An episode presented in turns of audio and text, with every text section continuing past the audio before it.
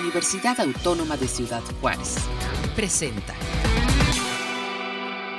Amigos, ¿cómo están? Bienvenidos. Qué bueno que se encuentran con nosotros en esta transmisión que estamos realizando desde el Centro Cultural Universitario de la Universidad Autónoma de Ciudad Juárez, donde se está llevando a cabo el octavo encuentro de jóvenes investigadores en el estado de Chihuahua. Y bueno, pues eh, quiero darles la bienvenida en nombre de todo el equipo de UACJ Radio. Y bueno, nos encontramos aquí en este espacio pues para ser testigos de todo este trabajo que están realizando estudiantes de todos los niveles y precisamente va iniciando todo este, este esfuerzo académico en este encuentro y quiero darle la bienvenida a quien nos acompaña el día de hoy, a la maestra Tania Dolores Hernández, directora general de vinculación e intercambio de la UACJ. Maestra, ¿cómo está? Bienvenida. Muy buenas tardes, muchas gracias por el espacio, Armando. Muchas gracias. También está con nosotros eh, eh, por aquí el doctor Hugo Luis Rojas Villalobos, eh, quien es de la División Multidisciplinaria en Cuauhtémoc. ¿Cómo está, maestro? Bienvenido. Gracias.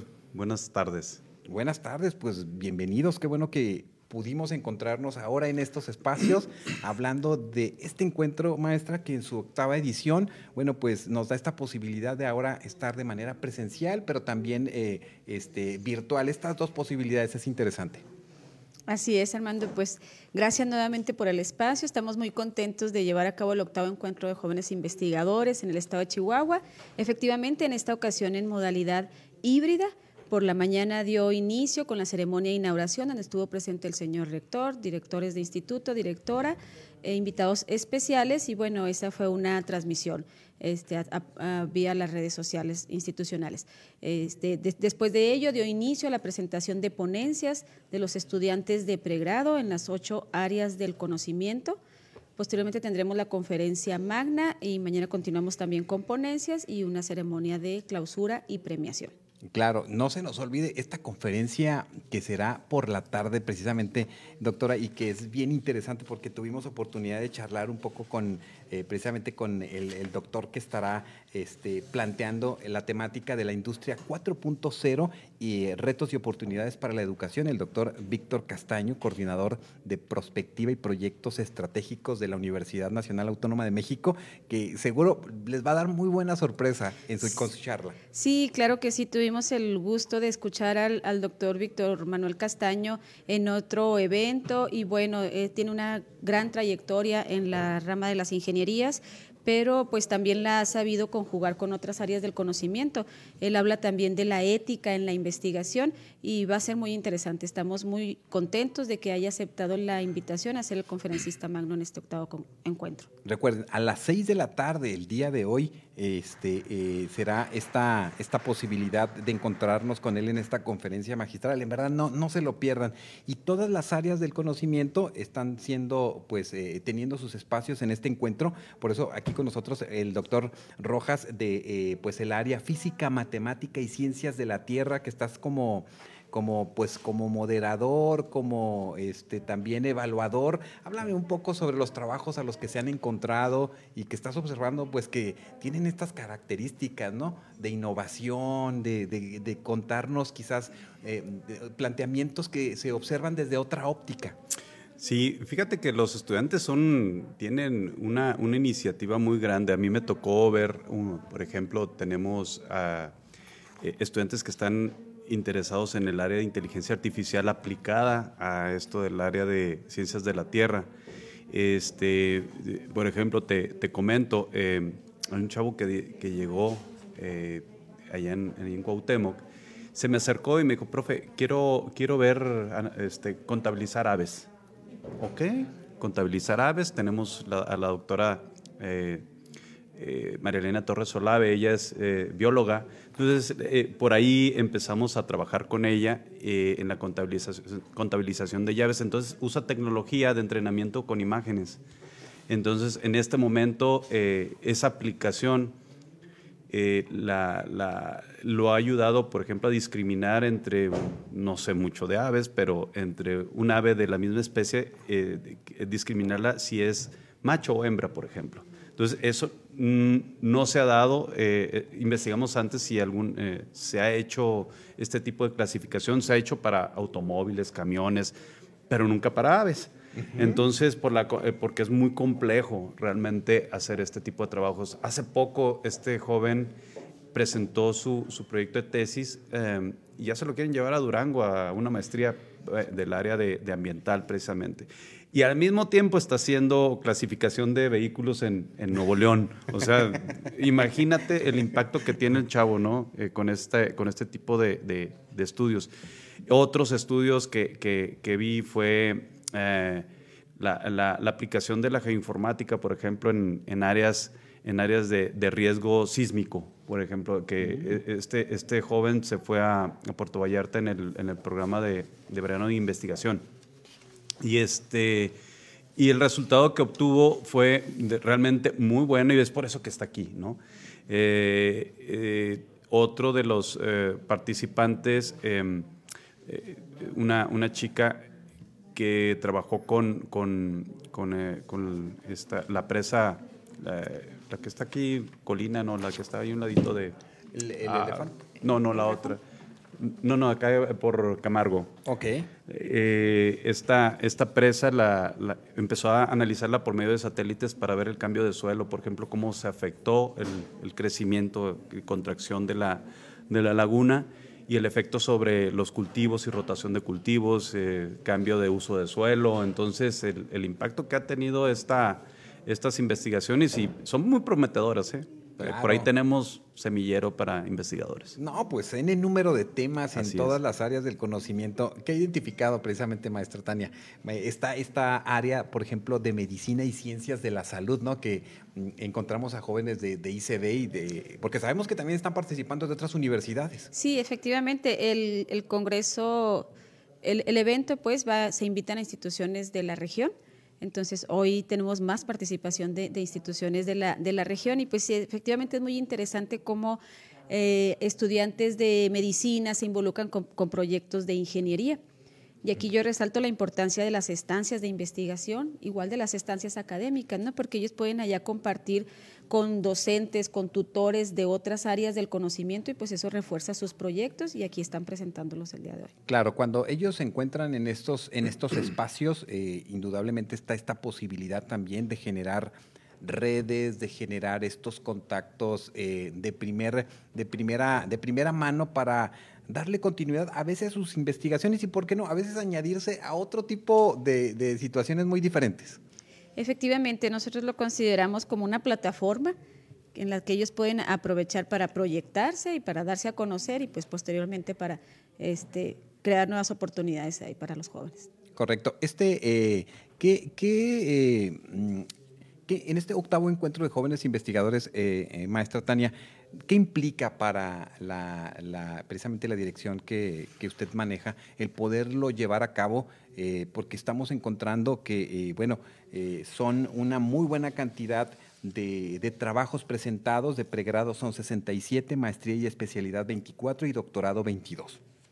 Así es, bueno, pues es fomentar en los, en los muchachos el compromiso por una investigación aplicada, por una investigación en beneficio de la, de la comunidad, de la región, del país, pero también que eso sirva para ellos, como decía yo ahorita, de una plataforma, porque muchos jóvenes de aquí han incursionado ya en otros, en otros eventos a nivel nacional, a nivel internacional, y sobre todo han, han continuado con estudios de posgrado. Correcto. Principalmente licenciatura. Los estudios de posgrado, eh, precisamente, doctor eh, eh, Rojas, son, eh, son una un, momento muy importante de decisión de los estudiantes que están acabando sus, sus pregrados, sus licenciaturas. Eh, pero a, veces hay, eh, eh, ¿qué, ¿qué, es lo que sucede con ellos? Que no, no a veces no dan este paso, darle continuidad en, en, en, estos programas, ya sea de maestría o inclusive de doctorado. ¿Qué, qué observas que, que, hace falta para impulsarlos y cómo un evento o una actividad con estas características les da una visión pues más amplia, ¿no? Sí, fíjate que yo sí lo he visto, actualmente soy evaluador también de otra carrera de geoinformática en otra universidad y, y lo que vi en, en comparación es que eh, en, con nosotros, por ejemplo, mis, eh, mis estudiantes sí se animan mucho a venir a este tipo de eventos uh -huh. de investigación. Este, y una de, la, de, los, de los puntos importantes es que en las mismas materias que son de, del área de, de, de que nosotros estamos tocando, eh, terminan en algún proyectito. En algún proyectito. En algún, los, ense los, enseñamos a leer artículos, los enseñamos uh -huh. a escribir, los enseñamos a, buscar soluciones y eso es lo que les está dando el perfil investigador, cierto perfil investigador, pero también como aplicadores ¿no? de, soluciones en, la industria o, en instituciones. Entonces, no dejamos ese, esa parte de investigación en donde pues todos los profesores aplicamos una parte de ello y, y pues los resultados aquí están, ¿no? Este, cada, cada, cada verano tenemos, este, tenemos el orgullo, yo creo que de, de ahí de, de, Cuauhtémoc, de ser la carrera que más este, chavos este, quieren salir a, hacer veranos de investigación. Y, y sí hemos tenido la, la, fortuna de tener em, eh, estudiantes con, que, que, se han, que se han ido al área de la investigación e inclusive hasta ahorita tengo uno en la, eh, que hace poquito me dijeron que estaba en el doctorado en un doctorado ahí en, en, este, en Cuauhtémoc mismo. Pero sí, e, es muy importante esta parte del, del, del, toque y el roce de los estudiantes en este tipo de eventos para poderlos impulsar. Claro, eh, eh, precisamente en ese sentido, maestra Tania, eh, esta vinculación y este tema del intercambio que indudablemente es, es, fundamental y que se trabaja en, esta dirección, ¿Qué, ¿Qué, observas en este proceso ya donde estamos recibiendo a jóvenes que vienen de otras universidades, tanto del país o, o fuera, este, y esta posibilidad que también tienen los universitarios UACJ por hacer este pues este, este ejercicio que indudablemente les aporta. Sí, bueno, primero no quiero dejar pasar la oportunidad de agradecer a los institutos, a los coordinadores, a los docentes, porque estimulan a los jóvenes para hacer estancias, para hacer veranos de la, de la, de la investigación o para hacer movilidad.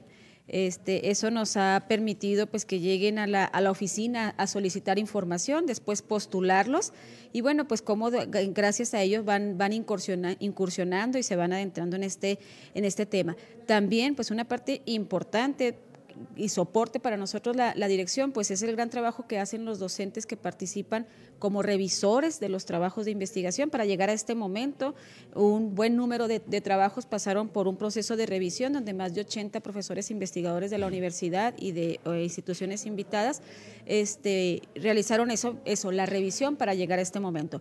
Y ahorita 63 docentes profesores investigadores y profesoras de la institución y de otras invitadas están participando como revisores. Entonces esa es una fortaleza de, tenerlos a ellos porque pues aportan esa parte de metodología, de estructura, de contenido que desde la dirección pues no lo, no lo podemos realizar.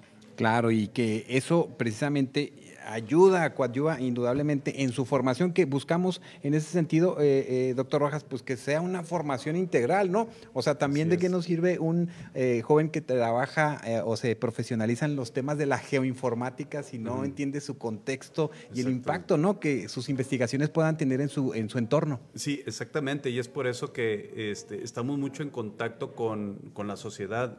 Te, te, pongo un ejemplo que, este, que está sucediendo ahorita. Mientras yo estoy aquí, en, en Ciudad Cuauhtémoc que está llevando a cabo el Foro Internacional del Agua y Medio Ambiente, organizado por la UACJ en conjunto con otras este, instituciones de educación local y, y este, otras organizaciones como eh, RISA, por ejemplo, eh, otra organización como INECOL, este, CIMAB, eh, son varias instituciones donde están llevando a cabo este foro y están en este, en este foro este, están inmersos los estudiantes, ¿no?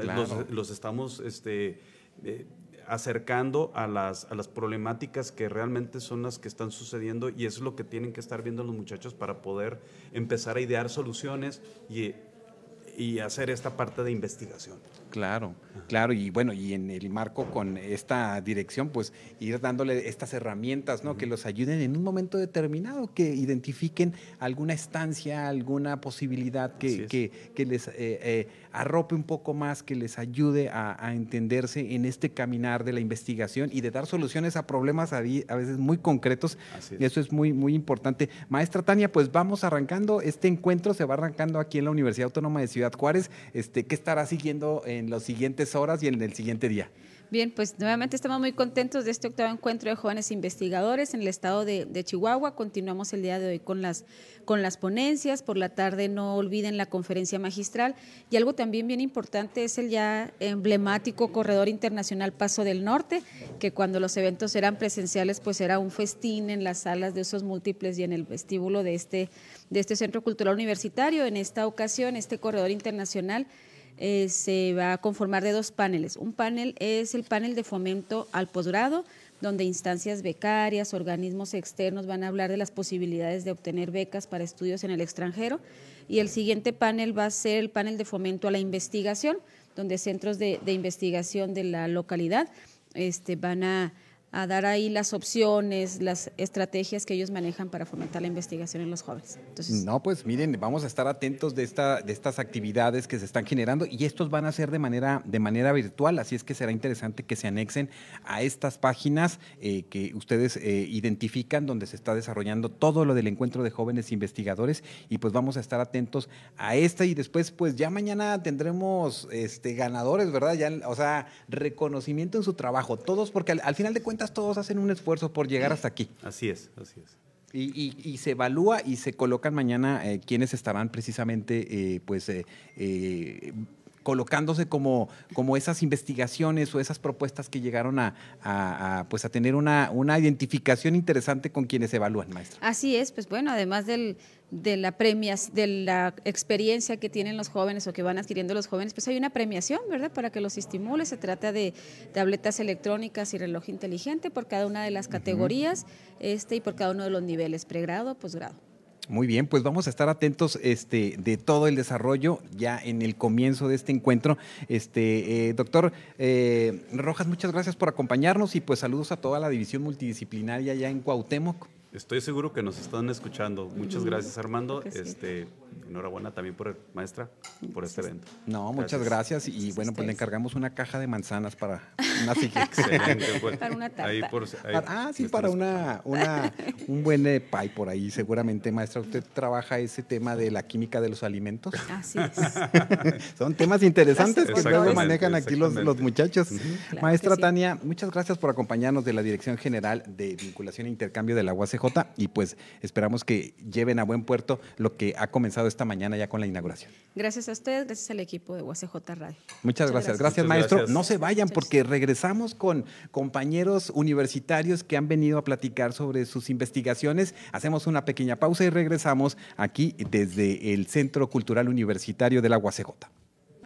Amigos, regresamos desde el octavo encuentro de jóvenes investigadores en el estado de Chihuahua, aquí desde el Centro Cultural Universitario. Nos da mucho gusto, en verdad, poder acompañar esta, este evento que de eh, la universidad ha promovido por, por muchos años y que eh, hoy colocamos la atención en los trabajos de investigación de los estudiantes, eh, no solamente de la universidad, sino de otras universidades que están compartiendo aquí de manera oral sus trabajos y ya están aquí con nosotros. Pues vamos a aprovechar que vinieron de, eh, la División Multidisciplinaria de Cuauhtémoc.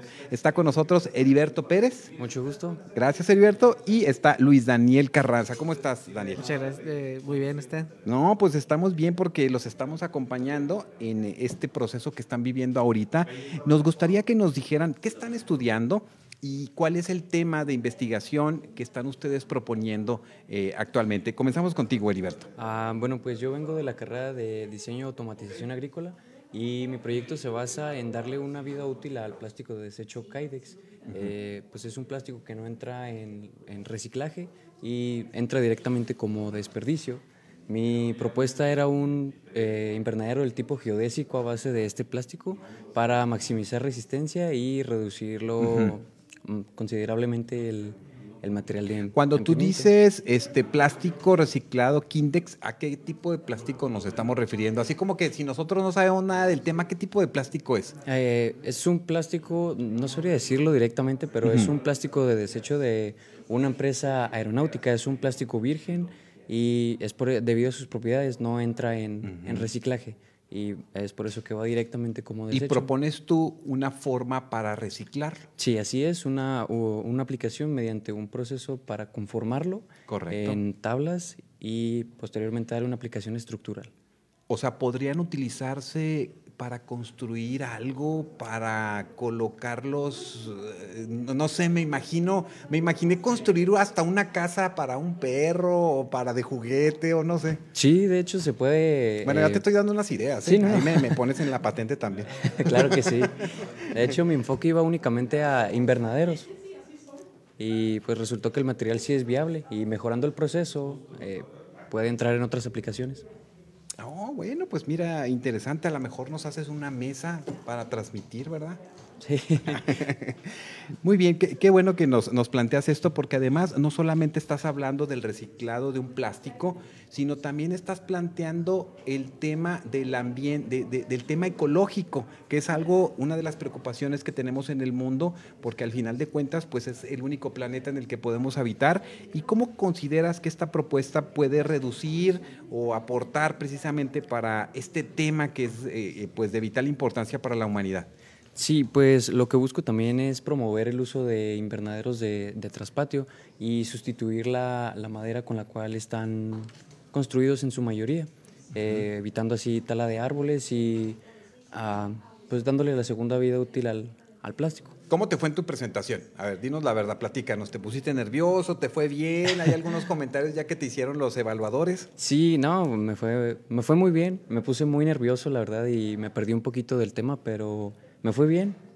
Y unas cuantas observaciones que de presentación nada más Sí. y fáciles de corregir. Eso, porque al final de cuentas, eh, ustedes que nos escuchan, estos trabajos que han presentado los jóvenes estudiantes eh, tienen un- una rigurosidad metodológica que hay que cumplir y que es por eso que han sido aceptados para poder participar en este encuentro. En tu caso, Luis eh, Daniel Carranza, eh, háblanos sobre, sobre la carrera en la que estás ahí en la división multidisciplinaria en Cuauhtémoc y qué es lo que viniste a presentar. Bueno, pues yo soy estudiante de la licenciatura en enfermería y mi tema fue los factores asociados al incumplimiento del esquema de vacunación en niños de 0 a 9 años. Este, ya que a lo largo de los años, desde, desde tiempos muy remotos, se ha visto que el esquema de vacunación se ha- no se completa a la perfección. Habiendo esto, pues aparición de casos nuevos de enfermedades que se supone que ya estaban erradicadas, como la viruela, el sarampión, y pues por medio de la vacunación podemos prevenirlas todas. Pero este, hay diferentes factores que nos impiden el cumplimiento del esquema. O sea, ¿qué Eh, está pasando con los padres de familia que tienen a sus hijos y que desde que nacen van generando un esquema de vacunación y después, ¿qué observaste? ¿Se detiene? ¿Es trunco?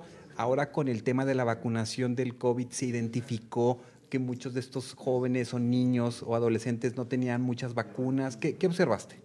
Bueno, pues mi enfoque fue más bien en niños de menores de 0 a 9 años. De 0 a 9 años, Ajá, correcto. Sí.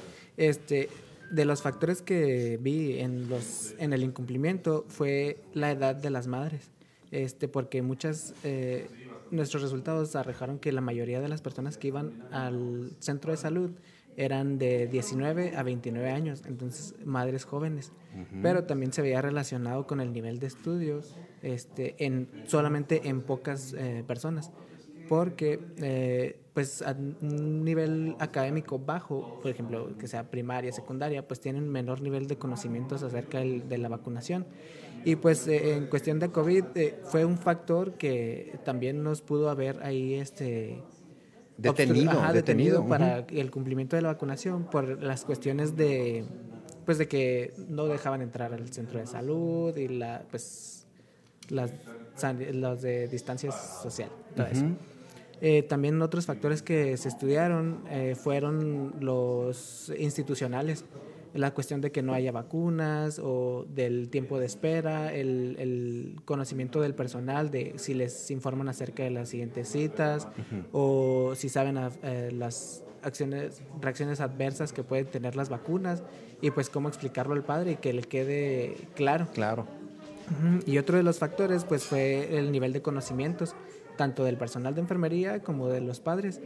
En, en tanto a los padres, si sabían qué vacunas eran las que seguían, eh, si conocían el esquema completo, si, si sabían las reacciones adversas y si, si sabían para qué funcionaban cada vacuna. Este, y dentro de los del personal de enfermería era igual, si sabían eh, para qué servía la vacuna eh, y el tiempo de calendarización, o sea, cuánto le tocaba, por ejemplo, si pongo la de hepatitis ahorita, cuánto tiempo se debe poner y todo eso. Pues muy, muy pertinente, ¿no? Y muy interesante lo que tú estás, eh, lo que tú estás analizando. Eh, ¿qué, observas después de, generar toda esta este análisis y esta reflexión? qué, puede funcionar en tu investigación para tener eh, pues una incidencia en quienes no vacunan? Se acerquen, no dejen esos periodos o inclusive hasta para el profesional de la salud como un enfermero, una enfermera, en verdad también estén atentos a esto que puede este, pues, ser pues, un factor inclusive de vida o de muerte ¿no? para un ser humano. Este, pues dentro de las observaciones, eh, a lo mejor sería hacer un poquito más de campañas de salud acerca de los beneficios que tienen las vacunas y las reacciones adversas que pueden tener educación para el padre y la madre de familia, este, de, la importancia de, de, la aplicación de vacunas, porque como sabemos, pues existen varias personas que son antivacunas. Incluso también aquí me hicieron una observación acerca de como Cuauhtémoc es de tres culturas, abarcar también a las tres culturas, porque pues como he sabido, los menonitas casi no, no, bueno, más bien nunca se ponen vacunas. Entonces, pues también abarcar un poquito más de la cultura y pues ahí acercarlos. Este, también para el, el, los, el, personal de enfermería, pues sería eh, capacitación constante.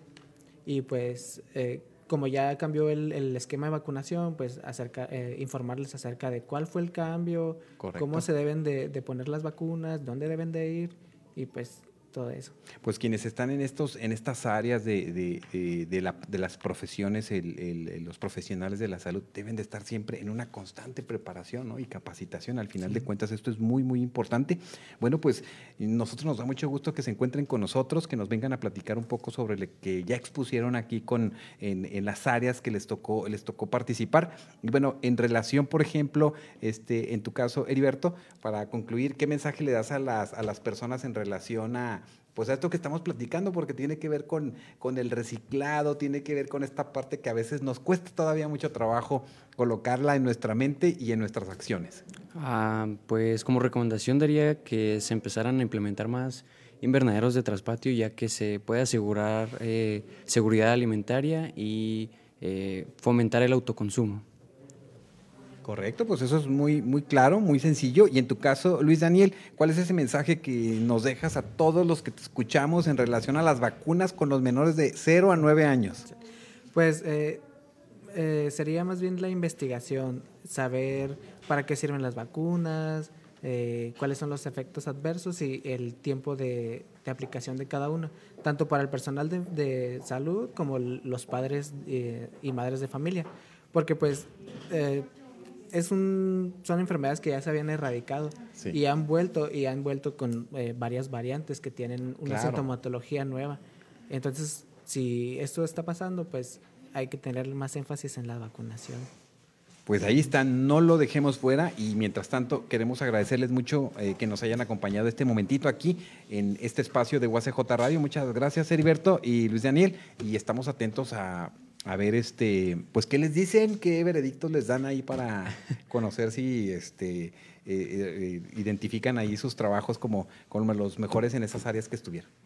Oh, muchas gracias por la invitación. No, gracias, gracias. Y con esto nosotros vamos a hacer otra pausa y regresamos con más de los participantes que están precisamente pues, eh, eh, colocando sus temas de investigación. En este encuentro de jóvenes investigadores en el estado de Chihuahua, nos encontramos desde el Centro Cultural Universitario de la Universidad Autónoma de Ciudad Juárez. Regresamos. Amigos, ya regresamos desde el Centro Cultural Universitario de la Universidad Autónoma de Ciudad Juárez. Nos encontramos en este espacio donde se está viviendo el octavo encuentro de jóvenes investigadores en el estado de Chihuahua. Detrás de nosotros se encuentran todas las salas que están precisamente trabajando y dilucidando los diferentes temas de las áreas, eh, por ejemplo, física, matemática y ciencias de la tierra, este, de biología y química, de medicina y ciencias de la salud, también de artes. Y bueno, pues ya aquí están con nosotros en el espacio de UACJ Radio. Le quiero dar la bienvenida a Diana Bencomo de la licenciatura en Mercadotecnia de la División Multidisciplinaria en Nuevo Casas Grandes. ¿Cómo estás, Diana? Muy bien, muy bien, gracias a Dios. Aquí estamos disfrutando de la experiencia. Eso, eso, Sí. eso es bien importante, disfrutar de la experiencia. Y por otro lado, se encuentra también con nosotros Luis Eduardo Castro del Instituto de Arquitectura, Diseño y Arte. ¿Cómo estás, eh, Luis Eduardo? Hola, hola, muy bien, gracias por la invitación. Qué bueno que estás aquí con nosotros. Ahorita nos platicas sobre tu investigación. Vamos a iniciar con Diana eh, para que nos hables, Diana. ¿Qué fue lo que veniste a, a exponer? Bueno, ¿cómo te fue en tu exposición y cuál es el tema que abordaste eh, en, tu, en tu investigación que estás proponiendo en el encuentro? Bueno, me fue muy bien, creo que me fue muy bien, gracias a Dios. Había muchos nervios de por medio, sí, desde unas semanas antes, cuando estábamos preparándonos, muchos nervios, pero creo que se realizó un buen trabajo y se vio reflejado en la presentación. Creo que lo, lo hice muy bien. Am, el tema que vine a proponer en el encuentro fue el análisis sobre el posicionamiento de las marcas locales de alimentos y el bienestar que ofrecen a la población eh, de Nuevo Casas Grandes desde un estudio de mercado. Uy, uy, me hace que te metiste en un tema muy complicado. A ver, platícanos Bueno. de cómo va, qué, qué elementos, este, cómo encuadraste precisamente y delimitaste tu, tu, tu tema de investigación.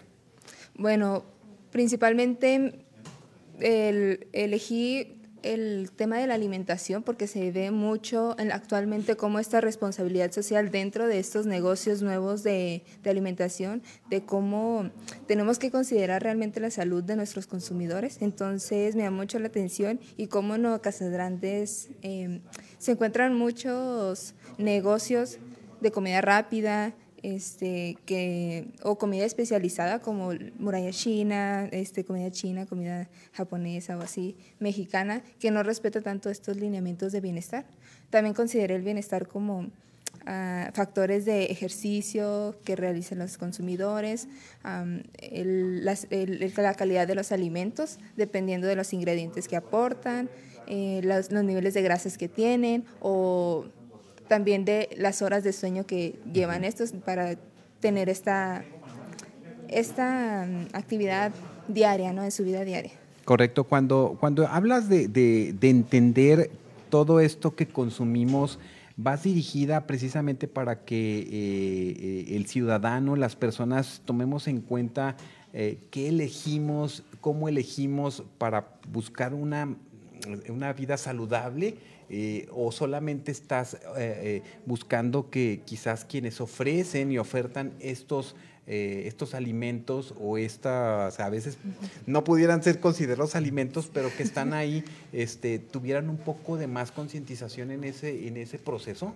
El enfoque principal de la investigación se llevó a que se considerara el elemento de bienestar como un elemento de responsabilidad social de parte de las empresas para que le diera un, como un agregador de valor y diferenciación en, el- en los niveles de posicionamiento que tienen los diferentes locales. Entonces, más bien fue un- una cuestión no tanto de, de concientizar a la población, sino más bien si realmente existe esta oportunidad en el mercado para lograr esa diferenciación con, con este elemento de bienestar de la comida saludable y, y esa situación. Ok, ¿y qué, qué encontraste? ¿Que estás, está muy alejado a que eso se pueda de realizar en la realidad? No está tanto, porque realmente eh, analizando investigaciones eh, como parte de mi marco teórico, encontré que se falta una ampliar la, visión sobre realmente qué es comer saludable o qué es la alimentación saludable. Sin embargo, a pesar de que en Casadrante se piensa que hay mucha falta de interés sobre estos temas, los resultados aportaron que, que sí hay un nicho de mercado que se debe considerar, porque considerando también ya los eh, elementos de ejercicio, el sueño, el- la calidad de los alimentos que consume según sus hábitos, pues entonces sí está, sí está habiendo un, un segmento en el mercado que se puede aprovechar, eh, aprovechando este elemento de Bueno, allí en, casa- allí en. Casas Grandes, eh, Diana, ¿qué, qué negocio pondrías tú con estas características que estás planteando? Ese, eh, de hecho, de los resultados de los que se estudiaron, el más posicionado es Quiero Ligero, que de hecho es, de- es dueño... Bueno, pero no son las así. tortas muy conocidas de ahí, ¿no? ¿Verdad? No son- Ay, hasta eso fue un Sí. resultado muy sorprendente, porque uno creería que lo que se más que se consume son tortas, pero en realidad lo que más se consume dentro de la población de Nueva Casa Grande son tacos. Pues es que los tacos son... Sí, sí. Claro. Pues- Sí, pero a lo mejor sí. fuera de la, de la comunidad se piensa como este. sí, sí, porque mira, aquí cada vez que Ajá. vamos a Casaciones quieren llegar Sí, a las tortas. y la verdad, claro, pues bueno. y Están muy yo- buenas. Bueno, interesante. Mira, vamos a, vamos a integrar a la charla precisamente aquí a Luis Eduardo, porque Sí. Luis Eduardo Castro del Instituto de Arquitectura, Diseño y Arte, porque Luis, yo no sé tú qué prefieres, tacos o, o- o tortas. Las dos cosas, las Sí. dos. Muy bien. Sí. Pero háblanos, eh, tú estás en esta área del conocimiento de las artes y tú eh, vienes a, plantear un tema de investigación muy interesante. Platícanos cómo se llama tu tema y qué eh, es el, precisamente el enfoque principal que tú quieres lograr con, con esta propuesta que vienes aquí a, este encuentro. Ok, bueno, sí. Yo estoy en, en noveno semestre actualmente de la licenciatura en música, en, CUDA, en- dentro del YADA. Y el, el título del tema de mi investigación eh, era eh, una revisión a los métodos y enseñanzas disponibles para eh, personas con discapacidad visual, para, pues más que nada su uso, ¿no? Dentro de la enseñanza musical. Este tema quise llevarlo a cabo ya que, bueno, soy el primer ah, estudiante invidente que acepta la licenciatura en música. Entonces, pues, eh, vino como anillo al dedo, ¿no? Es, ese, ese tema de investigación, pues ya que era necesario eh, de que tanto como yo como los maestros tuviéramos ese conocimiento de cómo poder abarcar la enseñanza musical en una persona con discapacidad visual, ¿no? Este, mm, pues más que nada, eh, fuera de, de este tema que vine a presentar aquí en este encuentro, pues fue un trabajo en conjunto eh, mío con los maestros de ir aprendiendo qué cosas eh, había a la mano, qué métodos existen, cuáles pueden funcionar más que otros. Y afortunadamente pues hemos tenido muy buenos resultados porque eh, aparte de mí, ahorita ya hay otros tres alumnos invidentes dentro de la licenciatura. O sea que abriste, se abrió contigo esta posibilidad de, de- de recibir a, a estos eh, jóvenes eh, para que puedan también ser parte de un programa de, de- licenciatura profe- profesional. Sí, sí, sí, sí. Aparte de mí ya hay otros tres. Y pues ya eh, con ellos ya, pues los profesores ya están un poquito más capacitados, ¿no? Ya no les es tan diferente el trato, la, la educación hacia una persona con discapacidad. Pues debido a lo que comentaba, ¿no? Que entre, entre los maestros y yo, pues ahora sí que fuimos como que abriendo el camino, ¿no? De las posibilidades de, estudio con los métodos existentes, cuáles se pueden adaptar y cuáles no. ¿Cuál es eh, el, el aspecto desde la búsqueda de la bibliografía que observaste? ¿Quiénes escriben, quiénes están colocando este tema precisamente como análisis, como temas de investigación? Bueno, identificamos aquí y seguro ha de ser alguno de tus maestros, el doctor Roberto Prieto, Oh, pero, ah, pero en, eh, eh, ¿qué, qué estás observando? ¿Cómo valoraste primero este esquema eh, eh, en el marco de tu metodología, sobre todo desde la bibliografía? ¿Qué encuentras? Ok, bueno, con respecto al, al profesor Roberto, eh, él ha sido pues, un eh, parteaguas también muy, muy grande aquí en la ciudad porque él eh, también llevó los estudios en la licenciatura en música y dentro de los trabajos que ha tenido hubo una, una vez, una ocasión, platica él de que en un ensayo de una orquesta vio a, este, un grupo de, niños invidentes que pues estaban disfrutando ¿no? del evento, eh, que les estaba gustando la música. Y eh, con respecto al, profesor Roberto Prieto, este, pues él se planteó a partir de ahí, de, esa, de ese momento, de esa situación que vivió, este, cómo, cómo se le podría dar clases a un invidente. Entonces él, eh, dentro de su investigación que hizo, dentro de las cosas que estuvo buscando, dio con un método que se llama musicografía braille, que es el que pues estamos llevando actualmente en uso en, en la licenciatura. Y ese método, por ejemplo, es, eh, se deriva del sistema braille, eh, que todos tenemos alguna idea ¿no? de, de qué es, es este sistema de, de puntos con el que las personas invidentes se, se guían para poder hacer sus notas, leer libros, tener sus, sus apuntes personales. La musicografía se deriva de ahí y es básicamente el, eh, pues la transcripción, o bueno, el, pues sí, la, la transcripción o ese traslado del sistema tradicional de música, eh, las partituras normales en tinta que todos conocemos, ese, esa adaptación con simbología braille para que este, un invidente pueda tener acceso a cualquier partitura musical. Y en cuanto a mi investigación, eh, pues eh, claro, claro está que el profesor Roberto pues, fue un, un gran apoyo dentro de esa investigación, pero también como eh, el trabajo que hicimos en conjunto en la licenciatura empezó conmigo, este, parte de los resultados que ha tenido es pues estar en diferentes ponencias, coloquios o temas, eh, pues sí, exposiciones relacionadas en cuanto a la inclusión educativa.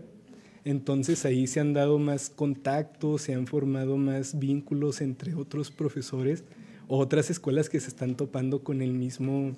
Eh, con esta realidad, ¿no? Y además de que ustedes pueden ser este, de cualquier manera pueden colocarse dentro de estos esquemas de educación superior y eso es, eso es muy, muy importante. ¿Qué, te, qué, qué quisieras tú hacer? ¿Qué quisieras que pasara con tu, con tu tema de investigación e inclusive qué quisieras que pasara con esos espacios donde se bloquea, donde no se permite la evolución de personas que quizás tengan alguna discapacidad, no solamente visual.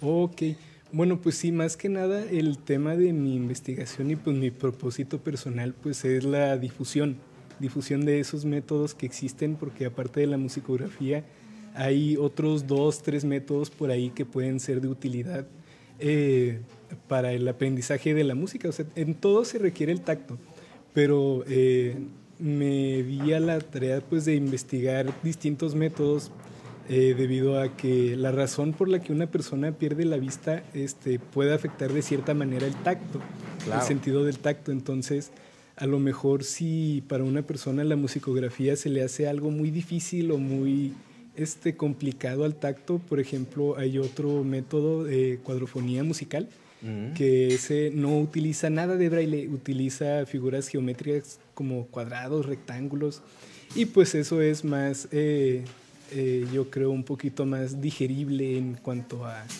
el aprendizaje, se puede, es más fácil este, en, respecto al braille, el sentir una figura geométrica que a lo mejor un montón de puntitos que no son tan fáciles para, para alguna persona. Este, pues sí, ese es eh, básicamente mi propósito juntando las dos preguntas, este, darle esa información a los docentes y a alumnos que estén interesados en ese tema. Muy bien, pues mira, muy interesante. ¿Cómo te fue en tu exposición y qué te comentaron los, los maestros? Ah, pues yo estaba con, muchos nervios, yo creo, como todos, ¿no? Pero este, parece que me fue muy bien en, dentro de los comentarios este, que me hicieron, no, ¿qué, ¿qué, seguridad tienes para hablar? Y yo, ay, estaba bien nervioso. este, bueno, también Diana, ¿verdad? Además, Diana, ¿lograste este, llevar bien esos nervios? Creo que sí, lo, lo supe sobrellevar. Eso, muy, muy bien. No, pues muy interesante. ¿Y tú qué instrumento tocas este, precisamente? Eh, este, ahorita eh, el instrumento en el que me estoy especializando es en la guitarra, la guitarra, clásica, pero también ahí... Aquí este tenemos una guitarra, ¿nos puedes tocar algo? Oh, pues. Ah. Sí. Ah, no. Sí, sí, la guitarra, ¿verdad? Sí. No, no, Luis Eduardo. Pues más bien te vamos a invitar. Bueno, lo bueno que estás aquí en Juárez y te vamos a invitar aquí a la cabina para que nos acompañes con ah, tu guitarra. ¿Cómo ves? sí, sí, sí, ¿Qué se acompaña mejor con guitarra? ¿Tacos o tortas, Diana? Con guitarra. Tacos. Creo que los tacos sí se acompañan mejor. Sí. bueno, entre tacos, tortas y guitarras, yo les quiero agradecer que nos, que nos hayan acompañado este momentito aquí en este octavo encuentro de jóvenes investigadores que hayan colocado precisamente estos temas que son importantes, son de interés y que les están dando precisamente su, su eh, ese énfasis que ustedes quieren lograr y pues esperamos que tengan buenos resultados. Mañana ah, serán los resultados finales y pues por lo pronto muchas gracias por acompañarnos. Gracias. Muchísimas gracias, gracias por la invitación. Gracias gracias, este, eh, Luis Eduardo. Gracias por la oportunidad, por la oportunidad del espacio. Luis Eduardo Castro Santiesteban, estudiante de la licenciatura en música aquí en el Instituto de Arquitectura, Diseño y Arte, y de Diana Bencomo, de la licenciatura en Mercadotecnia de la División Multidisciplinaria de la UACJ en Nuevo Casas Grandes. Muchas gracias, muchachos. Muchas gracias, a usted. Gracias. Hacemos una pausa y regresamos con más aquí desde el Centro Cultural Universitario de la UACJ. Amigos, regresamos desde el Centro Cultural Universitario, aquí en la Universidad Autónoma de Ciudad Juárez, donde estamos pues abriendo un espacio en la programación de UACJ Radio para pues para conocer un poco lo que está sucediendo en este octavo encuentro de jóvenes investigadores. Y bueno, pues aquí tenemos un mano a mano, un maestro este, que está como este, asesor y que está como moderador y, este, y, y por el, otro, lado tenemos al estudiante este, que nos va a platicar un poco sobre, sobre su trabajo. Está Jesús Rodolfo Lugo, de la División Multidisciplinaria de Nuevo Casas Grandes, y bueno, pues de la licenciatura en Mercadotecnia. ¿Cómo estás, Jesús? Muy bien, muy bien. Muchas gracias por el espacio. Gracias. Bien, estamos entrevistando a los de Casas Grandes y Cuauhtémoc, porque los de Juárez, pues aquí los tenemos, ¿verdad? Entonces, como quiera, les invitamos en otro momento. y está con nosotros el doctor Luis Herrera Terrazas del programa de arquitectura, que está aquí con nosotros también. ¿Cómo estás, doctor? Bienvenido. ¿Qué tal? Buenas tardes, muy bien, bien. Gracias por la invitación también. Gracias. Acabamos de escuchar precisamente a Luis Eduardo este, participar en esta área del conocimiento que se abre, que no estaba al principio en estos encuentros, pero que se abre el área de artes. ¿Qué importancia tiene que en estos encuentros de investigación se coloque también al arte como, eh, como este eh, espacio que puede tener pues múltiples eh, formas de ser también tratado y colocado dentro de, estos espacios? Ok, mira, no es precisamente que se haya abierto, sino que se separó, porque estaba dentro de las humanidades y ahora no sabemos por qué quedó fuera de humanidades, que debería de volverse a integrar humanidades. ¿Por qué? Porque estamos viendo que la participación es muy poca, porque se abre más el área de las artes, entonces todo el mundo dice, pues como si estamos dentro de las humanidades. Eh, entonces, eh, si era humanidades, artes, y, arquitectura y todo eso, entramos en esa área y ahora se separó, no sabemos qué pasó ahí, pero lo interesante de esto es que, como tú comentas, el, el chico ante, que, que entrevistaste... Sí, Luis Eduardo, sí. Luis Eduardo, eh, eh, hizo una presentación muy interesante y aparte él, sí abre un panorama muy, muy grande para, para, los jóvenes investigadores. Es algo que en artes no es muy común. Yo pertenezco a arquitectura y es muy difícil conseguir jóvenes de arquitectura de pregrado que quieran hacer investigación porque es una carrera profesionalizante básicamente. ¿no? Entonces ahorita ya estamos viendo este, en estas disciplinas la investigación ¿sí? y sobre todo que es pregrado porque de maestría y, y doctorado pues es parte de su formación, pero en los pregrados no. Entonces, este, este joven, creo que con estas metodologías que está proponiendo, con estos resultados que está presentando, abre muchas posibilidades de investigación en esas áreas. El otro día nos acompañó uno, uno de un joven de la maestría en, eh, no, sé si era la maestría en arquitectura, pero hablaba sobre la arquitectura del sonido. Eh, los espacios y la importancia eh, este, de, de, cómo los espacios nos generan que ciertas posibilidades para, para, el sonido. Y nos pareció muy, muy, muy novedoso, interesante, pero sobre todo plantear el tema del arte, sacarlo, o sea, eh, porque siempre se tenía una idea de que, bueno, el arte, ¿cómo lo, lo cuadras, cómo lo mides, cómo lo, lo estandarizas para una, un proceso de investigación? Y esto, pues, se tiene que, se, rompe y poco a poco se van quitando estos, estos esquemas. Sí, sabes, lo más importante de esto es que son las metodologías.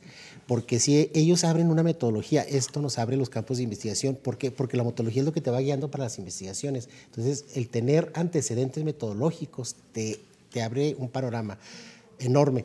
Eh, la bibliografía que presentó este joven Luis Eduardo Es, es, es, muy interesante porque yo le comenté incluso, o sea, yo no me imaginé que existiera este tipo de bibliografía. Y, lo más interesante es cómo la consulta él, porque nosotros tenemos plataformas donde nos metemos, tecleamos, aparecen textos, o sea, ¿y cuál es la dinámica que tiene él para buscar esta bibliografía? No es tan sencillo. Entonces, esta metodología, nosotros le decíamos a él, la tiene que plasmar, porque esto es lo que abre las perspectivas para otros trabajos y porque también nos, eh, eh, las personas que tenemos todos nuestros sentidos, tenemos también que sensibilizarnos entre la realidad de otros que eh, al, por ejemplo, pensar, por ejemplo, yo nunca he escuchado un audiolibro. No, ni yo. Yo tampoco. o sea, sí, he, he comido tortas y sí he comido tacos, pero no, una, no he escuchado un audiolibro. Entonces yo me cuestionaba y yo decía, bueno, ¿qué necesidad tenemos? Este, pues si lo puedo leer, ¿verdad? Bueno, pero estamos observando de que contamos con todos los sentidos, pero nosotros no observamos que hay unas realidades distintas que requieren eh, precisamente tener estas atenciones, tener estas, estos planteamientos y eso eh, sensibiliza también la academia, sensibiliza los espacios que a veces son muy rígidos, muy estructurales.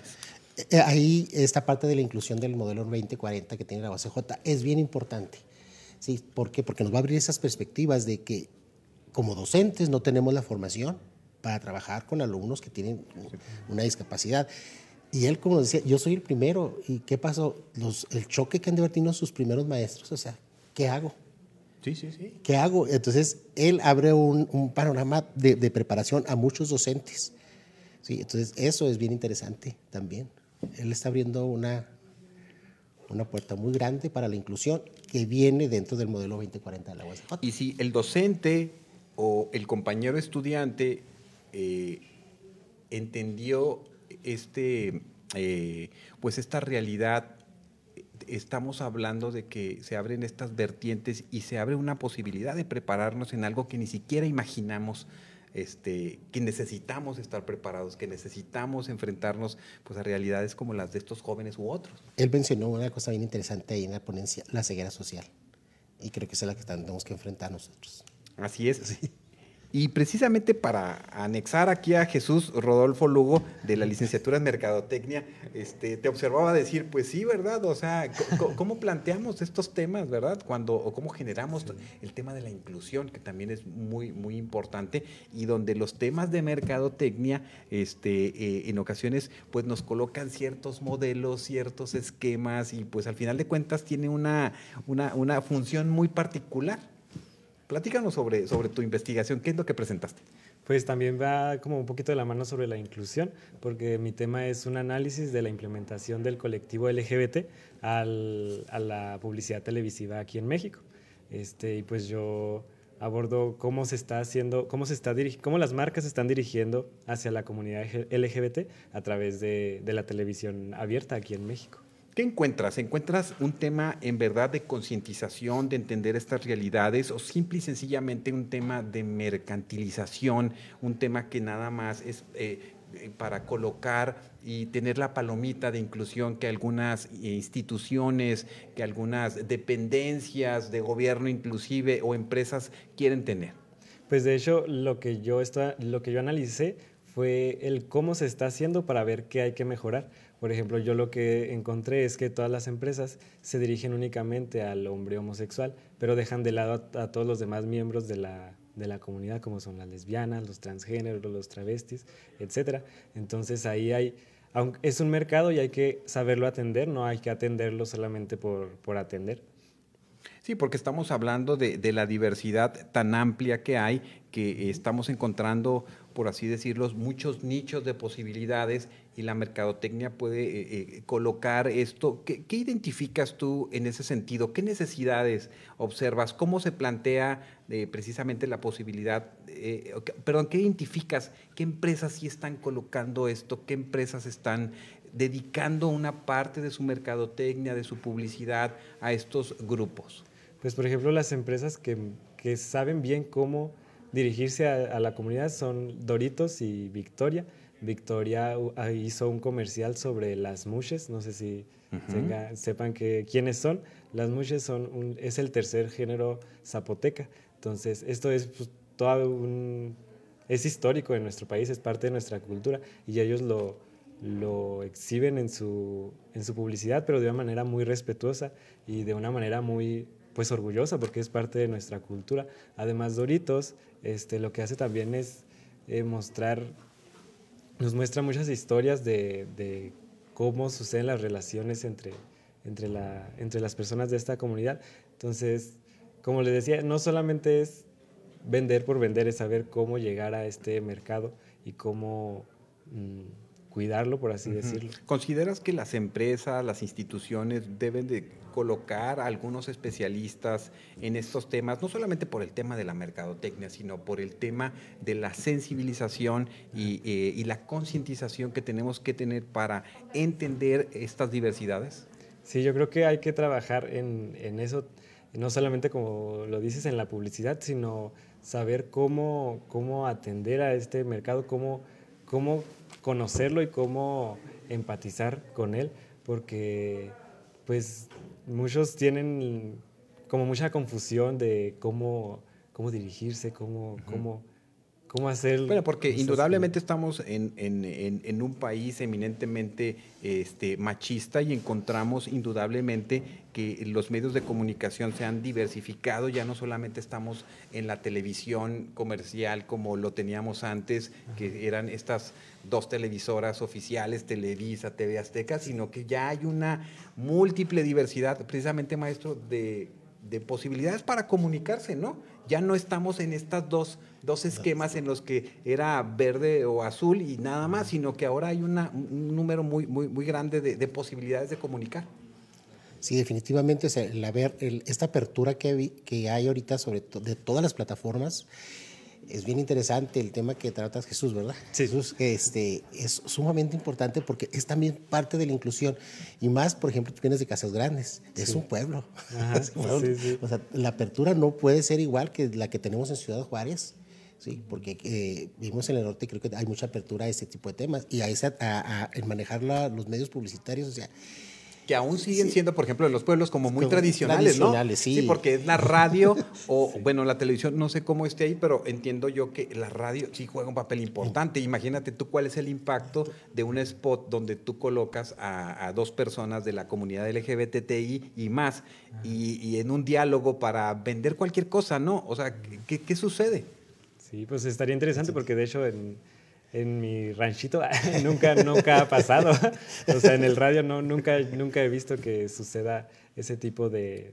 Bueno, aquí lo hablan desde, desde, los procesos de merca, mercantilización y de mercadología, pero para crear contenidos de concientización, bueno, y de, de, de, temas, porque en ocasiones quizás solamente se habla de la comunidad LGBTI más, cuando son temas relacionados con eh, el HIV-Sida, con eh, ahora, por ejemplo, que eh, el tema de, de, la viruela del... O sea, como uh -huh. estos temas que estigmatizan sí, a las comunidades. Uh -huh.